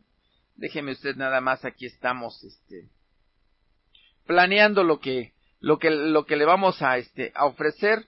Bueno, pues este, a ver, ¿dónde, dónde lo tenemos? Aquí de repente se nos, entre tantos teléfonos que tenemos, varios teléfonos y varias cosas, pues tenemos que, este, fíjese que el día de, de, de ayer surgió esta información en este, en una, dice que cajas de ahorro, los nuevos nichos de corrupción, y dentro de ellas una caja Acreimex es la que más precisamente se está dando. Y es que el sistema cooperativista mexicano nuevamente se estremece después del escándalo en el que se involucró la caja Libertad ante la detención de su mayor accionista y operador, el abogado Juan Collado, favorito de incontables políticos y protegido del sistema durante décadas y que hoy enfrenta cargos de operaciones con recursos de procedencia ilícita, deja al descubierto la forma en la que han operado cajas de ahorro en la última década. El cooperativismo en México surge a mediados de los años 50 del siglo pasado bajo un esquema que buscaba fomentar el ahorro y otorgar préstamos a la población que no tenía acceso a los servicios bancarios. Una década después surgen un puñado de cajas independientes, entre ellas Libertad, mientras que la Caja Libertad evolucionó lentamente en 1995, una fusión de más de 120 cajas de ahorro dio paso a la aún vigente Caja Popular Mexicana. De allí en adelante inició una importante expansión de diferentes empresas que eh, salieron principalmente de la Caja Popular Mexicana y que en la última década han tenido al cooperativismo entre la espada y la pared. La Caja Libertad ha estado en el pasado bajo la lupa de las autoridades federales, principalmente por sospechas de lavado de dinero, hasta el momento y ahora eh, entendemos que bajo la dirección de Juan Collado ha liberado las acusaciones que se presume que ha detenido a través de la Caja Libertad y que se ha triangulado recursos para distintos fines. Collado ha ofrecido servicios financieros a clientes de alto perfil, lo que ha redituado importantes ganancias, pero existen otros casos en el sistema cooperativo donde se han defraudado a miles. En Oaxaca, desde el 2007 hasta la fecha se han detectado cerca de 400 empresas dedicadas al ahorro y al préstamo que quebraron o defraudaron a sus clientes por insolvencia o desvío de recursos. En muchos casos los directivos han marcado su gestión con la opulencia y el gasto desmedido, han despilfarrado pues los ahorros de miles de oaxaqueños que terminaron con las manos vacías y con un muy mal sabor de boca. El caso más preocupante fue el de la Caja Popular del Sureste, cuyo dueño, Domingo Castellanos Meata, sigue preso por el cúmulo de condenas por fraude acumulado hacia su persona. Y es que, en el año 2000, un grupo de extrabajadores de la Caja Popular Mexicana, después de haber laborado en esta empresa, tomaron la decisión de copiar el modelo e iniciar una nueva empresa. Así surge la extinta Caja Popular o Nacional del Sureste bajo la dirección de Domingo Castellanos Mata. Elias Cano Mireles, esta empresa terminó defraudando a miles en el sureste del país. El boom de las cajas de ahorro. Eh, al separarse de su recién creada empresa por no tener el control ni opinión para dirigir los rumbos de dicha empresa, por lo que en el año 2001 junto con Isaac Cruz Carro y Sergio Madrigal Ramírez constituyeron a Creimex, empresa que el día de hoy sigue en operaciones bajo la figura de Sopoac, Sociedad Cooperativa de Ahorro y Préstamo. Después de un inicio complicado en lo financiero lograron un ligero repunte en el Valle de Oaxaca, pero fue en el año 2005 cuando la suerte le empezó a cambiar a Creimex y a Cano Mireles, Luego de distintos acercamientos con funcionarios del gobierno del Estado, lograron firmar un convenio para el otorgamiento de créditos a burócratas con descuentos vía nómina. José Antonio Hernández Fraguas, titular de la Secretaría de Administración en ese entonces, eh, fue quien abrió la puerta a Cano Mireles y con ello pactó su silenciosa complicidad con Cano Mireles para el 2007. Acreimex consigue la autorización para operar como cooperativa de ahorro y préstamo por parte de la Comisión Nacional Bancaria y de Valores y autorizados reciben el primer fondeo por parte de un intermediario financiero, FIRA, fideicomiso instituido en relación con la agricultura. La primer línea de crédito recibida por dicho fideicomiso ascendió a 100 millones de pesos. Actualmente esta línea crediticia ya ha llegado a los 500 millones. Ese mismo año, Cano Mireles se convirtió en el presidente municipal de San Agustín Etla y bajo un amaño legal renunció a la presidencia del Consejo de Administración. Mientras incursionaba en la política, recuperó la presidencia del Consejo luego de concluir su encargo. De acuerdo a información proporcionada por extrabajadores de Acreimex, su nombre se ha omitido a petición del mismo. La línea de crédito original de FIRA de eh, destino a la cooperativa y fue canalizada prácticamente a su totalidad a créditos vía nómina. El trabajo fue impresionante, tuvimos que hacer dos expedientes, uno para cumplir el requerimiento de FIRA, donde en apariencia el crédito se destinaba a actividades agropecuarias, y el otro el real, donde guardábamos la documentación del crédito real durante las auditorías y las visitas de campo. Se sobornaron a técnicos, incluso al residente de Fira en Oaxaca, el cual se le brindó apoyo económico. Esas fueron las instrucciones de la directiva. Fue siempre así. El convenio con el gobierno del estado gastó mucho dinero, nadie se quería arriesgar con nosotros, pero para poder sacarle jugo necesitábamos dinero. En esas fechas muchas empresas habían quebrado. Fira fue nuestra tabla de salvación. Con la autorización conseguimos un crédito importante y la instrucción fue prestarle a los empleados, pues no íbamos a arriesgar el dinero en clientes que no fueran a pagar.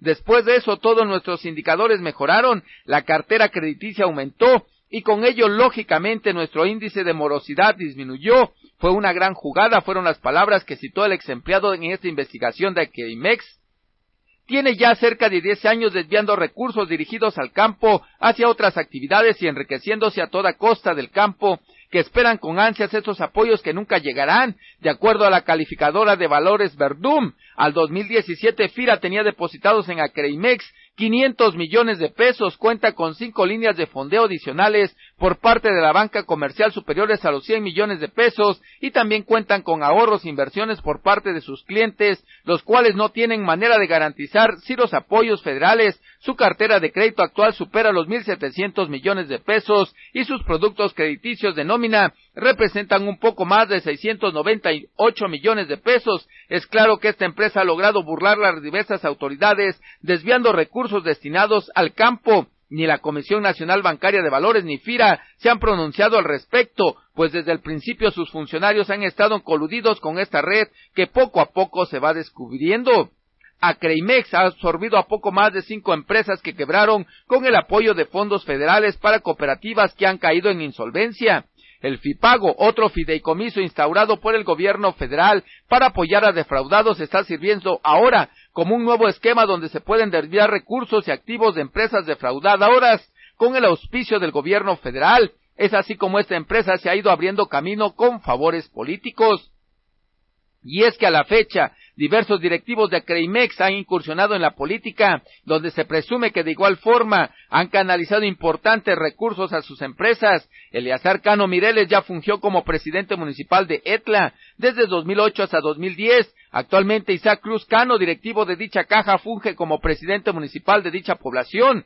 El padre de Cruz Cano y el hermano de Cano Mireles, de nombre Raimundo, ha intentado sin éxito alcanzar una curula en el Congreso local. Todos vinculados al PRD han coqueteado con el PRI para poder hacerse de mayores favores y de mayores recursos, y hoy van en Morena como el nuevo trampolín de su botín familiar.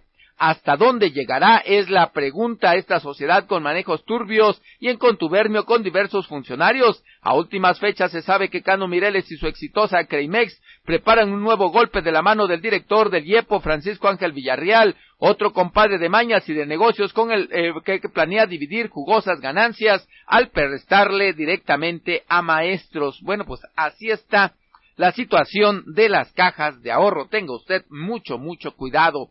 Son las nueve con treinta y seis minutos, nueve con treinta y seis minutos en esta mañana aquí a través de Noticieros El Reloj. Son las nueve con treinta y siete minutos. Que no se le haga tarde. Vamos con más comentarios, más información que le tenemos en esta mañana. Llámale a la directora de Ecología, es lo que nos están diciendo. Bueno, la regidora no tiene teléfono, no he podido contactar su teléfono, pero y la directora pues ya le mandé un mensaje para ver qué va, qué, qué acción se van a tomar con esta situación del cierre del dónde se va a depositar la basura, pero no me ha contestado. No me contesta. A ver, déjeme ver si ya leyó el mensaje. No, no, no lo ha leído el mensaje. A lo mejor está en alguna otra actividad. Son las nueve con treinta y siete minutos, nueve con treinta y siete minutos, un corte. Estamos de regreso con ustedes. Vamos al último corte de la mañana. Regresamos. Bueno, pues regresamos con ustedes. Ya ve, ahí se la pusimos. Saludos a todos ustedes que deben de estar. ¿Qué están haciendo? Ahí a mis, le digo saludos a mis amigos allá de este, de Rancho Viejo, que el día de ayer tuve la oportunidad de estar con ustedes. Allá, este, deben de que estar, a los que están en otras colonias, barrios, el, parajes, núcleos rurales, en la ciudad de Tlajiaco, en las diversas calles, que están ahorita, ¿qué deben estar haciendo? A lo mejor tomando un cafecito, un chocolatito, un eh, pancito. Bueno, pues muchas, muchas, muchas felicidades en este día. Qué bueno que les esté gustando la música que les propusimos. Sí, se quedan muchas canciones en el, en, aquí en el, por ponerles, imagínese Simón Blanco, me están pidiendo Paloma Negra, es otra de las obligadas, Paloma Negra, ¿no? De ponerle, tú y la mentira, Valentín de la Sierra también nos están pidiendo Buenos días amor, este, bueno, tantas, tantas canciones que hay que, este, llegando a ti, bueno, tantas canciones que hay y que usted, usted pues las, eh, las está pidiendo, las está solicitando. Ahí, cuando menos de fondo musical se la ponemos.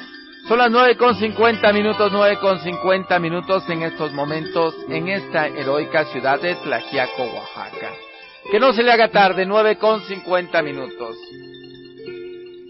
Tenemos más, este, más comentarios en esta mañana. ¿Qué nos están diciendo?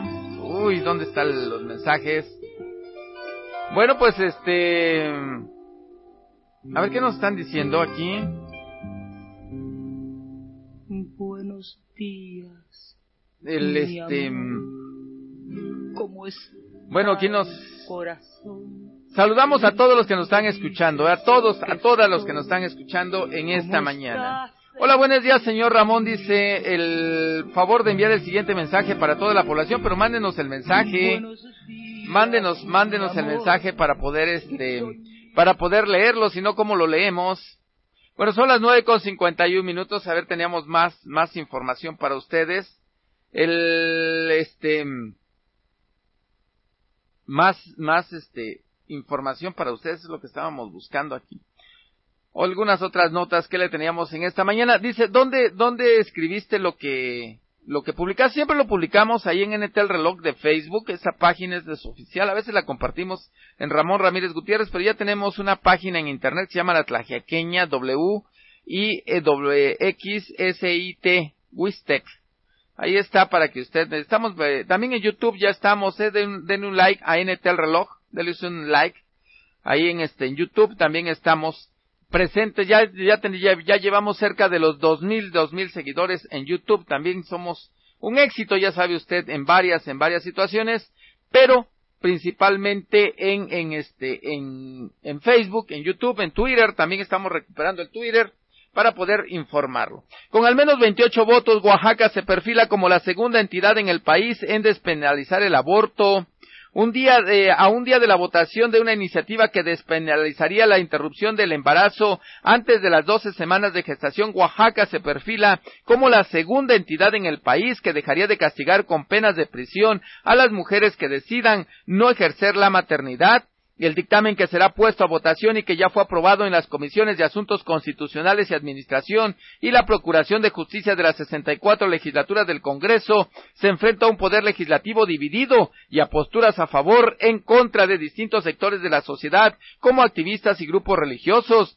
La iniciativa contempla una reforma constitucional y una reforma al Código Penal y es impulsada por Morena a través de las diputadas locales Laura Estrada Mauro, quien además es la presidenta de la Junta de Coordinación Política, así como Hilda Pérez y mm, Además de encontrar respaldo en los legisladores que conforman la fracción parlamentaria del partido, también han sido arropadas por las bancadas del PT y mujeres independientes, mientras que, consultados por el Universal, los diputados del PRI, del Verde Ecologista, Encuentro Social, adelantan que van a votar en contra también el PAN, en este escenario dividido, la iniciativa alcanzaría con suficiente solvencia los 22 votos requeridos para aprobar la reforma a los artículos 312, 313, 315 y 316 del Código Penal. Sin embargo, apenas alcanzaría los votos necesarios para aprobar la reforma al artículo 12 de la Constitución del Estado de Oaxaca, que requiere de 28 votos, es decir, las dos terceras partes de los 42 diputados que integran el Pleno. El Congreso de Oaxaca se compone por 42 diputados, Morena cuenta con 26, el PRI con 6, el PT con 3 y el Verde y el PES y la fracción de mujeres independientes cuentan con 2 respectivamente. El PAN solo tiene una diputada. Este diario consultó a integrantes de cada una de las bancadas y hasta ahora se prevé que los 26 legisladores de Morena voten a favor. Sin embargo, el diputado morenista Luis Alfonso Silva Romo advierte que hay disenso en su partido y hasta tres legisladores están en contra de la iniciativa. Esto no obstante podría cambiar el miércoles cuando se realice la votación porque se trabaja para ir en unidad en este tema.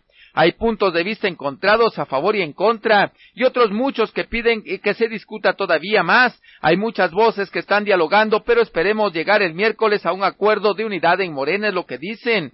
Hay que hacer una división muy clara entre lo que es el derecho de la mujer a decidir y el derecho a la vida. Ambos tienen que ser valorados y sopesados. Lo que puedo decir es que estoy en contra del aborto, pero a favor de su legalización. Sí votaré a favor del dictamen, adelantó.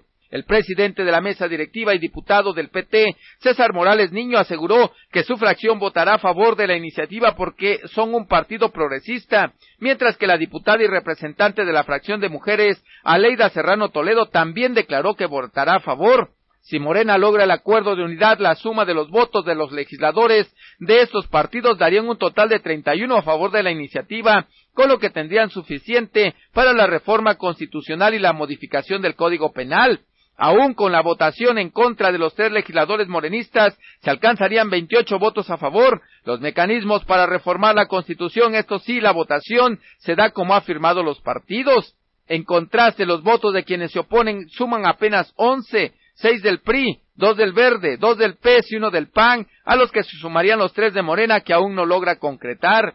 El PES manifestó su rechazo a esta iniciativa desde la votación del dictamen de reforma, mientras que la diputada del PAN, María de Jesús Mendoza Sánchez, adelantó que votaría en su contra. A su vez, la diputada del Partido Verde, Aurora López Acevedo, aseguró que su partido está a favor de la vida y sostuvo que no hay nada que sustente un tema de salud pública o de sanciones penales contra las mujeres. Y es que el diputado del PRI, Jorge Villacañas, quien en principio firmó el dictamen de reforma a favor para posteriormente retirarlo, justificó que se retractó porque su propuesta es la despenalización del aborto, debe de proponerse en un Congreso abierto, es decir, con la participación de diversos sectores de la sociedad como lo establece la ley orgánica del Poder Ejecutivo y del Poder Legislativo. No tanto llevarse a consulta como algunos dicen, sino incluir a todos los sectores de la sociedad, a las organizaciones y a los grupos identificados o afectados por este asunto y que los diputados decidamos el uso de nuestras facultades. Apuntó que no se puede legislar en un tema como este apresuradamente y acusó que este, acusó, que este ocurrió hace 15 días.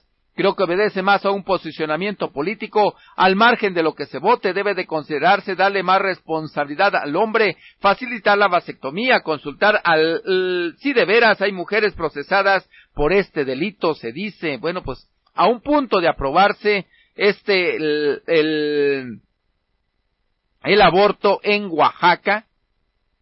Imagínese usted, aún este, a unos días de, de, promoverse el aborto en Oaxaca, todo parece indicar que sí, la fracción parlamentaria votará masivamente a favor del sí al aborto. Bueno, este, déjeme darle más, más se suspende el servicio en el mercado municipal Benito Juárez de esta ciudad hoy 24 de septiembre a partir de las 4 de la tarde por aseo general y fumigación, reanudando el servicio el día de mañana en un horario habitual. Gracias atentamente el Comité Central del Mercado. Más este, más información que le tenemos en esta mañana. Más información. Información precisamente de la este de lo que está sucediendo en la ciudad. Son las nueve con cincuenta y ocho minutos. Fíjese que nos ha reportado, se nos ha reportado pues, dentro de ellos este mensaje lo leo textualmente para que usted nos se ejemplifique lo que nos están estado y varios mensajes este en este sentido. Bueno, pues lo que nos están lo que nos están diciendo lo que nos están diciendo que se han incrementado. A ver, lo leo textualmente, nada más déjeme encontrarlo. Este el Déjeme encontrarlo. Aquí está, mire usted. Dice, en últimas fechas, Ramón, hemos visto el incremento de puestos ambulantes. No soy en contra, dice, de lo que puedan venir a generar o lo que generen nuestras comunidades, pero frente a la iglesia se están estableciendo comerciantes de otros estados bajo la venia del director de mercados que solamente pasa y discrecionalmente les cobra un apoyo que no creo que vaya a parar a las arcas de la tesorería municipal de esta ciudad de Tlajiaco. Debería del presidente municipal y los regidores vigilar más esta situación. De por sí ya tenemos un problema con el comercio ambulante y no es para que se esté incrementando más, parémoslo o cuando menos hagamos una depuración quién sí y quién no y sobre todo que las personas que vienen de fuera eh, de otros estados me refiero pues que hagan el comercio allá en otros estados y que no vengan a incrementar el problema en Tlajiaco. Ahí está su comentario. Son las nueve con cincuenta y nueve minutos, nueve con cincuenta y nueve minutos. Y así varios mensajes que se está incrementando el comercio ambulante principalmente frente al Templo de la Asunción. Otro de los mensajes que leo, varios en este sentido dice, no, debe, no podemos respetar ni tan siquiera que ahorita están, que están reparando nuestro templo, el emblema de Tlajiaco y el símbolo de la ciudad y el único monumento que nos queda más o menos limpio. Deberíamos de hacer conciencia y sobre todo eh, dejar esta área, sobre todo también por el peligro que puede representar un temblor, le, mi exhortación dice al regidor eh, de, de, mercados que no siga poniendo puestos frente a la iglesia. Bueno, pues ahí está. No lo he percibido, pero si usted lo percibió, pues ahí está el comentario. Se han incrementado lo que nos dicen los eh, puestos ambulantes en esta ciudad de Tlajiaco, Oaxaca, y eso con la venia del director de mercados. Son las 10 de la mañana en punto, 10 de la mañana en punto, en estos momentos en esta heroica ciudad de Tlajiaco. Un corte, regresamos con ustedes. Leo los últimos mensajes que le tenemos en esta mañana, el 10 con 12 minutos en esta mañana. 10 con 12 minutos, que no se le haga tarde. Dice, felicidades Ramón, dice, qué extraordinario eh, programa. Bueno, pues, así nomás nos las gastamos aquí, ¿verdad? Son las 10 con 12 minutos más mensajes que le tenemos eh, aquí. Buen día, don Ramón. Dice, tengo entendido que desde el 2012 se cancelaron las cajas, es decir, ya no debería de haber ni una sala caja en todo el país. Bueno, pues ahí está. No sé qué es lo que... Lo que pasa es que hay otras figuras. A lo mejor como cajas no están funcionando, pero como otras OFON, como... Hay otras figuras jurídicas que permiten actuar a muchas, a muchas cooperativas. Buenos días, Ramón. Dice la comunidad de Rancho Viejo. Está agradecida con usted por su gran labor como reportero y que Dios le pague su gran favor. Bueno, pues muchas gracias. Es nuestra obligación, ¿eh? Realizar. Diez con doce minutos, diez con doce minutos. Mucha razón, dice el problema somos todos.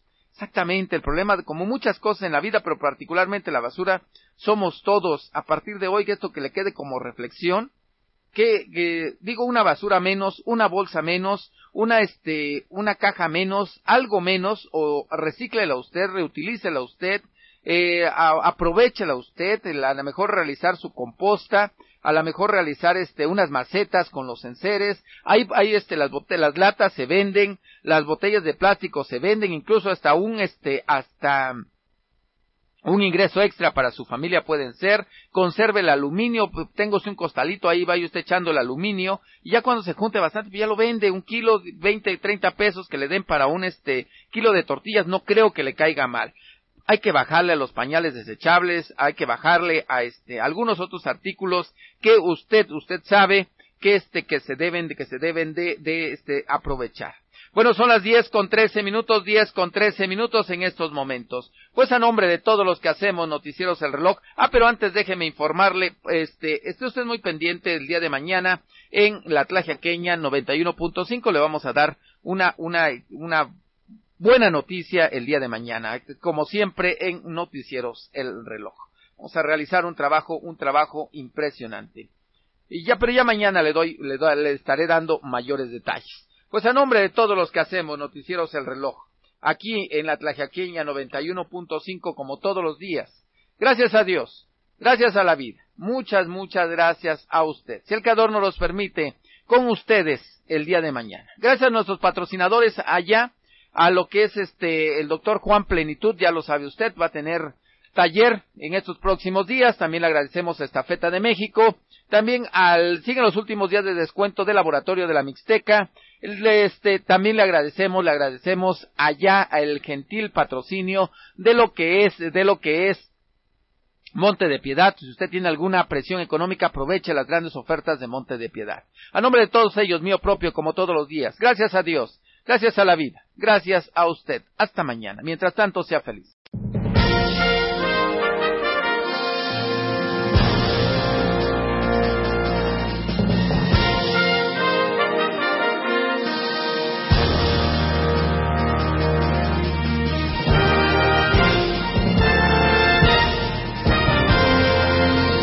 Gracias por sintonizar Noticiero El Reloj. Ahora ya está usted enterado de los pormenores de las noticias más importantes hasta este momento. Permanezca con nosotros. Estaremos al pendiente de la mejor información para usted. Lo invitamos mañana a la misma hora, porque tenemos una cita con la información. Gracias. Hasta la próxima emisión de Noticiero El Reloj. Noticiero El Reloj.